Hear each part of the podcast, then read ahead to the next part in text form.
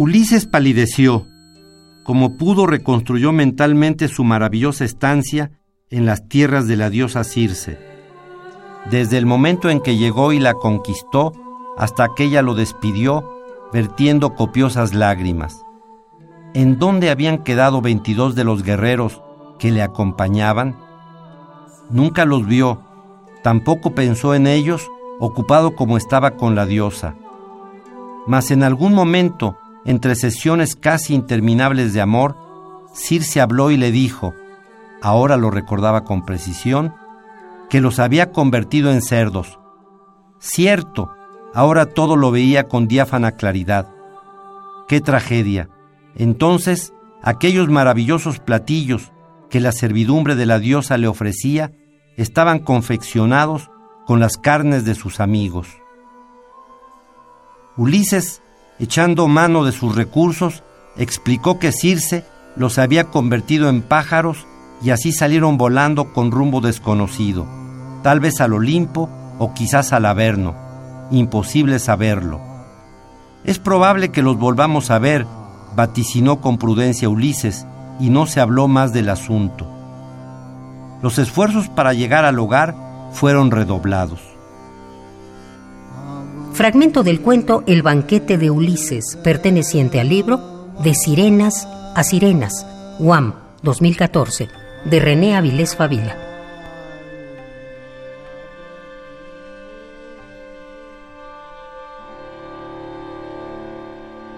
Su prosa es reconocida entre las más notables de las letras mexicanas y ha sido leída y traducida en otras latitudes e idiomas, talento que le fue reconocido desde que tenía 20 años cuando fue apadrinado por Juan José Arreola, Juan Rulfo, Francisco Monterde, José Revueltas y Hermilo Abreu los tres primeros directores del Centro Mexicano de Escritores, que le otorgó una beca en 1965. Dos años después apareció su primera novela, Los Juegos, aunque el periodo de la beca lo utilizó para escribir el libro de cuentos que publicó en 1969, Hacia el fin del mundo, editado por el Fondo de Cultura Económica.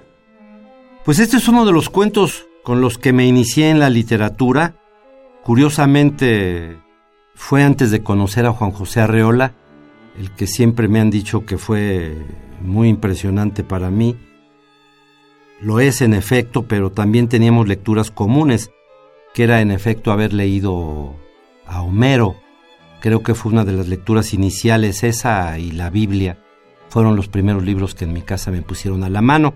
Curiosamente publiqué este libro en el Fondo de Cultura Económica donde originalmente aparecía el relato que he leído, pero después por alguna razón que me parece incomprensible, aparecí vinculado, supongo que por razones de edad, con lo que Margot Glantz llamó despectivamente generación de la onda, y en donde yo pues francamente después de leer este texto que tiene citas tomadas del propio Homero, bueno pues yo no sé qué hago como hondero, Quizás eh, viví como hondero, pero no escribí como tal.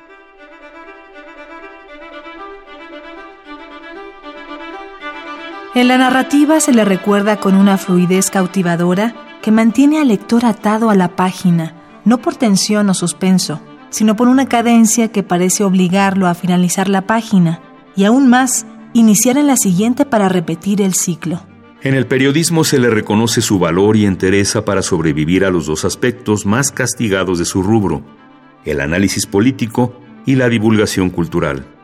Sus colaboraciones aparecían en algunos de los medios más reconocidos de la prensa mexicana, El Universal, El Diario de México, Siempre, Revista de la Universidad, Casa del Tiempo y en el Uno más Uno del cual fue fundador. En la docencia se agradece su paso por la Facultad de Ciencias Políticas y Sociales de la UNAM, aulas que recorrió como profesor durante 50 años, de los cuales compartió los últimos 36 con la Universidad Autónoma Metropolitana, la cual lo nombró en 2010 profesor distinguido. Sin embargo, son cuentos que han corrido muy buena fortuna. Este lo seleccioné porque acaban de publicarlo nuevamente en una antología española que se llama Después de Troya. Y este libro recoge textos que tienen características o vinculaciones con el mundo grecolatino. Si pensamos que esto lo escribí a los 25 o 24 años, pues como que no, no encajo precisamente con la onda, pero esto ha sido el tono de los cuentos que me han caracterizado y que de alguna manera me han abierto puertas de críticos, de editoriales. Sé que lo que más ha gustado mío son las novelas ruidosas como La inicial Los Juegos o como El Gran Solitario de Palacio que lleva más de 20 ediciones, porque es la matanza de Tlatelolco que me tocó ver, pero esos son como de pronto mensajes políticos y después de cada tanto regreso a los temas que para mí fueron esenciales. La lectura de la Biblia, por ejemplo, me llevó a escribir un libro que se llama El Evangelio según René Avilés Favila, que es mi propia versión de la Biblia.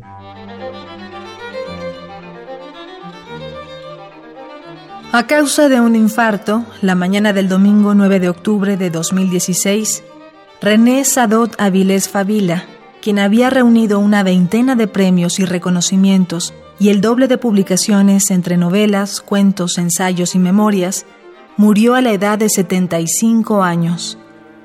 Quizás mi modo de ser, de actuar, mi trato con los jóvenes, toda mi vida he sido profesor universitario, haga que use un lenguaje pues muy desenfadado, muy lleno de palabrotas, aún en la clase y en las conferencias, pero juro que este tipo de cuentos son los que a mí me gusta hacer. Si no le gustan a los críticos, si no les gustan a los lectores que están pendientes de las modas, allá ellos. Esto es lo que yo hago. Autores que el tiempo no borra.